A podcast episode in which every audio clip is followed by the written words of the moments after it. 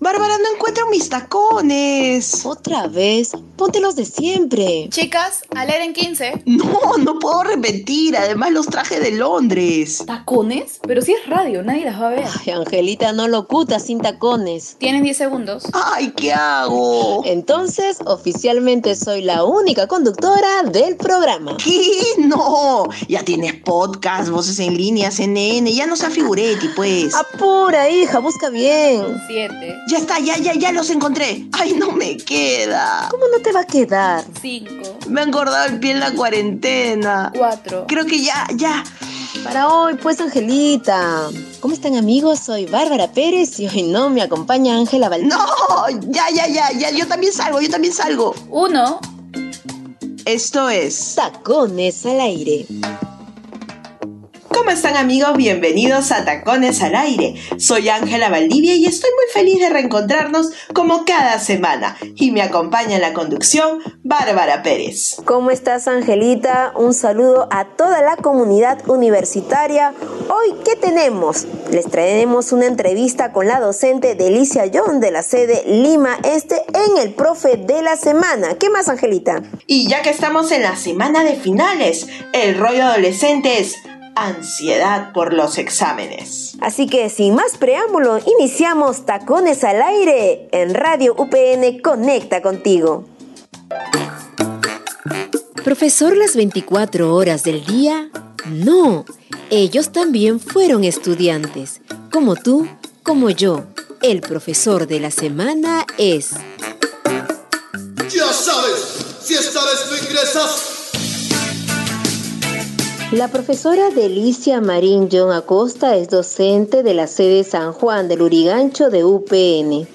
Editor y postproductora de profesión, estudió en la Universidad de Lima Ciencias de la Comunicación con especialidad en cine, televisión y video, además de comunicación organizacional. Tiene una maestría en educación con mención en docencia superior, otra maestría en motion design entre otros logros. Delicia María John Acosta es nuestra docente de la semana. Y como lo hemos anunciado, ya se encuentra con nosotros nuestra profe de la semana, nada más y nada menos que Delicia María John Acosta, docente de la sede San Juan del Urigancho. Delicia, ¿cómo estás? Bien, gracias por invitarme. Y dime, ese nombre muy bonito y peculiar. Ah, me imagino que, que te han halagado y a la vez te han molestado. ¿Cómo ha sido esta experiencia con el nombre? Bueno, felizmente han sido más las cosas a favor que en contra y creo que también depende de la personalidad de uno para sostener, ¿no es cierto? Alguna broma o algún, este, de repente, alguna molestia. Pero me llamo así porque mi madre se llama así y mi abuela también, o sea, soy la tercera generación de delicias en la familia. Entonces, cuando estaba en el colegio no sentía tanto la pegada de tener un nombre diferente, pero el cambio sí fue un poco en la universidad, sobre todo por los profesores, más que por mis compañeros. Y de cariño, ¿cómo te han dicho? Deli, Delicia, Uy, ¿cómo? casi nadie me dice delicia, salvo los alumnos. En mi casa me dicen, como soy la más chiquita de, de la casa, me dicen, la más chiquita de tamaño, porque soy la mayor de mis hermanos, me dicen chata, chatita, ¿no? Y todos los derivados que puedes tú este, creer de delicia, delicia, deli, delicious, delifrance, me dicen un montón, o sea, como te digo, casi nadie de mis amigos, de mi entorno este, familiar y social me dice delicia. ¿no? Qué, bien. Ahora, cuéntanos, tres idiomas, inglés, portugués, italiano. O Sí, sea, italiano básico. italiano básico. Pero bueno, pues por lo menos acá en Italia, la Padura, selección. Sí, bueno, este, el inglés lo tengo porque en el colegio donde yo estudiaba era obligatorio, ¿no? Y el italiano lo fui aprendiendo hace unos años atrás porque, bueno, tuve una pareja italiana, entonces tuve que aprender un poquito el idioma. Y bueno, este, de los tres idiomas te voy a decir, el que más me gusta, me encanta, es el español. El español me parece un idioma maravilloso. Claro, y, y de estos tres, entiendo como tú señalas que el español te encanta, pero de estos tres que también hablas, como es el inglés, el portugués y el italiano, eh, ¿cuál dominas más entre el inglés y el portugués? Más el inglés entonces. Más el inglés, sí, porque además mi carrera me lo pide, ¿no? O sea, la mayoría de, de terminología que hay en la parte de comunicación audiovisual y en general en comunicaciones es terminología del inglés. ¿no? Entonces, este, no sé, yo soy editora audiovisual, entonces todo es en inglés, es este preset, render, eh, eh, decir este project, todos esos elementos, todos, todos en inglés, porque además también algunos programas cuando tú entras a trabajar en alguna productora o canal de televisión están en inglés. Entonces, Ahora, vamos a, vamos a conocer un poquito más de, de, de la niñez de, de Delicia, ¿no? Aquí el equipo de producción averiguó que pues tú eras demasiado tímida cuando eras muy pequeña y que luego el teatro te ayudó a vencer ese temor incluso en las exposiciones. Cuéntanos cómo fue eso. Sí, yo en verdad era sumamente tímida, o sea, yo, esa es una de las cosas que yo agradezco ahora que soy docente porque cuando veo lo mismo replicado en algún alumno o alumna mía, les digo que sí se puede salir, la cuestión es solamente tener este, las ganas de hacerlo. Bueno, yo de niña eh, este, no era tan tímida, de muy niña, ¿no? De 4, 5, 6 años. Luego, en, cuando fui entrando ya más a la adolescencia, me comencé a volver tímida, de las chicas que exponían y se ponían rojas, de que no podían hablarle a un chico, ¿no? Ese tipo de cosas. Era sumamente tímida. Cuando entré en la universidad, la timidez continuó y era mucho más difícil porque era gente que desconocía, ¿no? En el colegio eran mis compañeros con los que había llevado varios años juntos. Claro. Entonces, una de las cosas que yo este, me propuse cuando terminé el colegio era que tenía que sacarme esa timidez como sea, aunque sea con sudor y lágrimas, pero tenía que hacerlo. Me metí en una escuela de teatro, comenzó poco a poco un cambio en mí porque uno comenzó a gustarme muchísimo la cuestión artística el teatro, me metí a hacer danza contemporánea, comencé a hacer clown. el clown más que el teatro me abrió una puerta muy interesante a yo no ser tan tímida, ¿no? Porque ahí comienzas, el clown es una especie de espejo de todo lo malo que puedes tener y burlarte de eso malo, que es muy difícil para nosotros a veces aceptar este, todas las cosas negativas que tenemos o de repente cosas que no nos gustan de nosotros, partes de nuestro cuerpo o de repente de nuestra personalidad. Entonces, eso eh, fue como poco a poco, como una cebollita, capita por capita, fue abriendo el hecho de, de ya no darme, este, ya no tener tanta timidez a la hora de exponer algo. Es más, ahora mi trabajo es exponer, es lo más irónico, ¿no?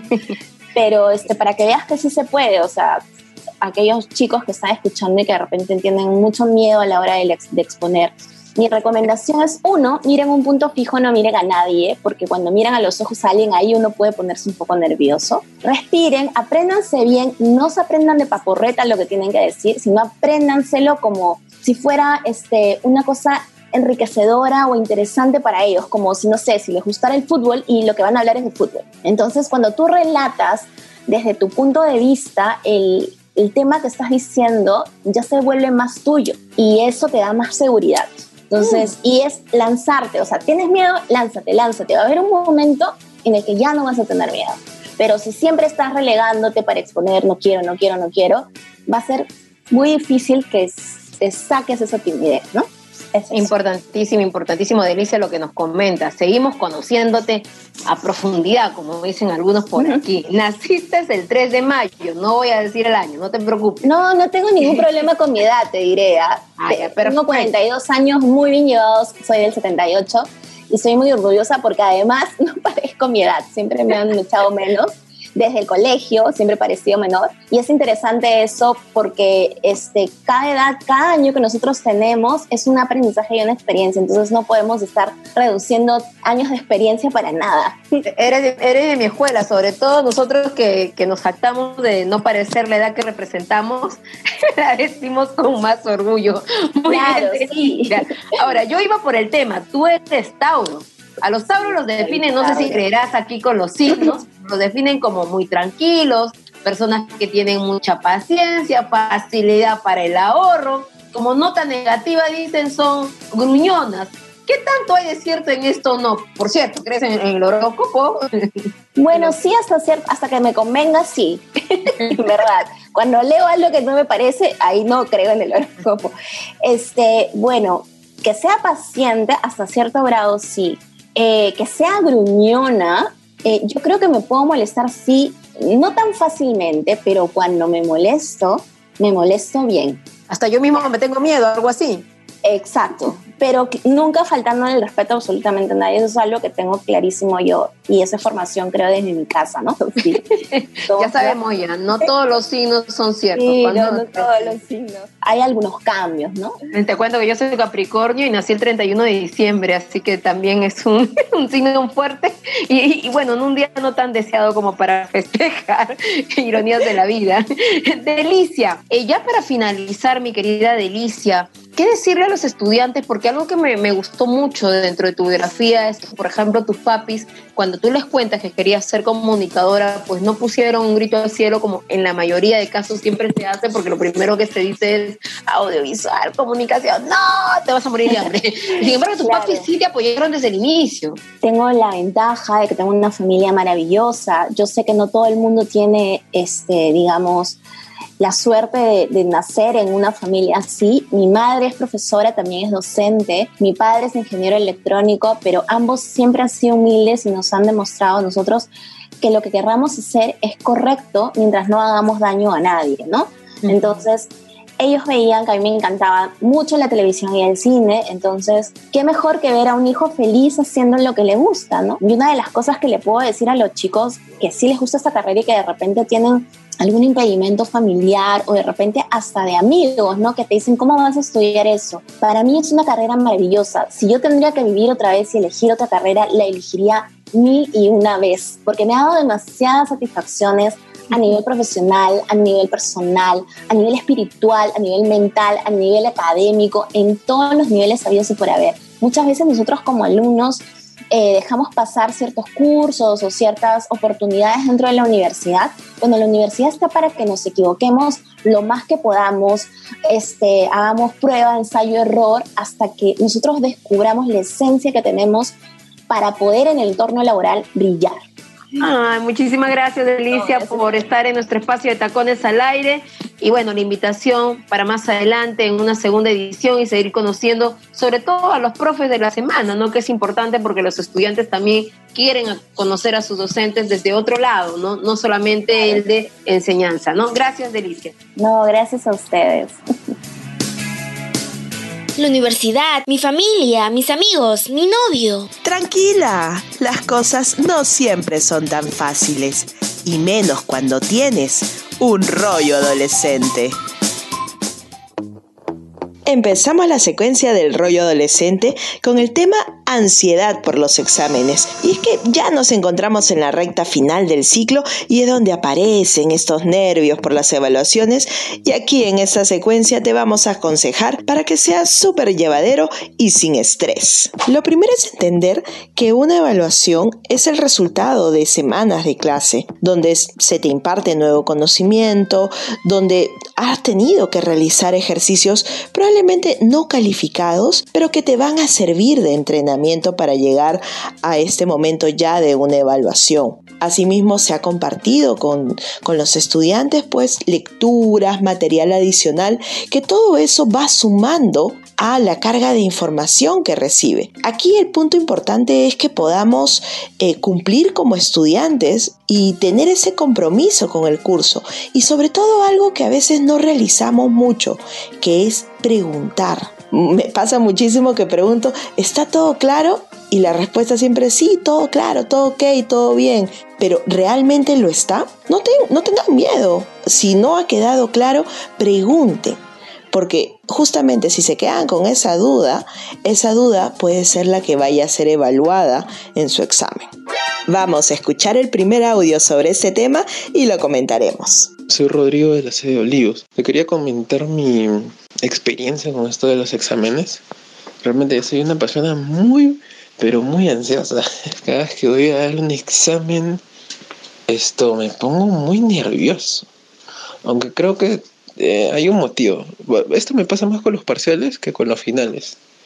Y mm, el motivo creo que es por esto, que realmente para dar un parcial tengo que salir de mi zona de confort porque estoy literalmente semanas sin estudiar y la última semana me meto a estudiar todo, todo, todo para dar ese examen y ahí está toda mi expectativa. Luego, de parcial para adelante, simplemente mantengo el flujo, eh, el orden para ver el final y normal. Antes de eso, es cierto que no estudio mucho. Gracias Rodrigo por la sinceridad. Y sí, muchas veces nos ponemos las pilas una semana antes de una evaluación y justamente es lo que nos angustia, ver tantos temas por aprender y probablemente nos va a surgir pues muchas preguntas. Ahora, si el compromiso no lo tuvimos desde el primer día, no te va a quedar otra que organizar, organizar este tiempo en revisar videoconferencias, PPTs y el material adicional que nos han dejado. Y sí te recomiendo que puedas redactar un listado de preguntas para que puedas enviarla a tu profesor por email y que te responda. Contarás con menos tiempo, sí, así que evita procrastinar, vas a tener que sacrificar Netflix, videojuegos o lo que fuera, porque en realidad vas a necesitar cada minuto de tu tiempo prácticamente para hacer todo el curso de manera acelerada. Bien, vamos a escuchar el segundo audio. Hola Ángela, soy de la sede de Chorrillos y mi nombre es Jimena. Y bueno, con respecto a los exámenes, personalmente estos me generan eh, una cierta ansiedad. Para empezar, no sé qué es lo que me va a venir o no sé si es que lo que voy a estudiar es lo que me van a preguntar o no sé si es que voy a poder realizar un buen examen o si es que voy a jalar y toda esta incertidumbre genera en mi persona ansiedad. Y bueno, en estos momentos de pandemia, creo que la ansiedad, estos, estos sentimientos de ansiedad, preocupación sale más a flote debido a que estamos en nuestras casas encerrados y como más, eh, estamos más atascados en nuestro propio mundo. Bien, Jimena. Mira, no tienes que temer porque no vamos a evaluar algo que no te hayamos enseñado. Eso es importante que lo tengas. Las evaluaciones son progresivas, nos ayudan a nosotros como profesores a ir midiendo cada etapa el desempeño del alumno. Además, muchas evaluaciones no son memorísticas, sino de aplicación, reflexión o resolución de casos. Lee y ten tus propios ejemplos también por si es necesario complementar quizás una respuesta con ellos. Anota todo lo que está diciendo el profesor, esas reflexiones que va dando, es muy bueno que, uno tenga un cuaderno. Esto es una práctica que a veces se deja de lado y decimos, no, todo lo tengo aquí en la cabeza, pero imposible, ¿no? No se confíen en que lo van a encontrar toda la información en el PPT porque eso les puede jugar una mala pasada. Es importante que escuchen, eh, estén presentes en la videoconferencia y anoten también las reflexiones que tiene el docente. Bien, vamos nuestro último audio. Hola Ángela, soy Claudia de la sede de Chorrillos. Eh, en mi caso, en épocas de exámenes tengo mucha ansiedad, ya que tengo temor a equivocarme a pesar de que haya estudiado durante las semanas. Así como también me angustia el pensar que podría jalar el curso que estoy rindiendo. Claudia, el temor y el miedo es algo que siempre nos acompaña, pero será tan grande como nosotros querramos que sea. La confianza la tenemos en estar atentos en clase, realizando los ejercicios y preguntando todo lo que no sabemos al profesor. Confía en ti. Recuerden también en estos días de evaluación dormir bien, tomar agua, comer ligero, hacer algo de ejercicio. Eso también los va a ayudar a rendir mejor en estas evaluaciones. Hasta la próxima interesante el tema, Angelita. Yo la verdad me quedo con la frase, no dejes para mañana lo que tienes que hacer hoy. Recuerden en organizar bien sus tiempos y como dice Ángela, debemos anotar siempre lo que nos dice el profesor y preguntar las dudas que tenemos. Esto ha sido todo por hoy. Nos reencontramos la próxima semana. Cuídense mucho y a seguir estudiando. En Tacones al Aire por Radio UPN, conecta contigo.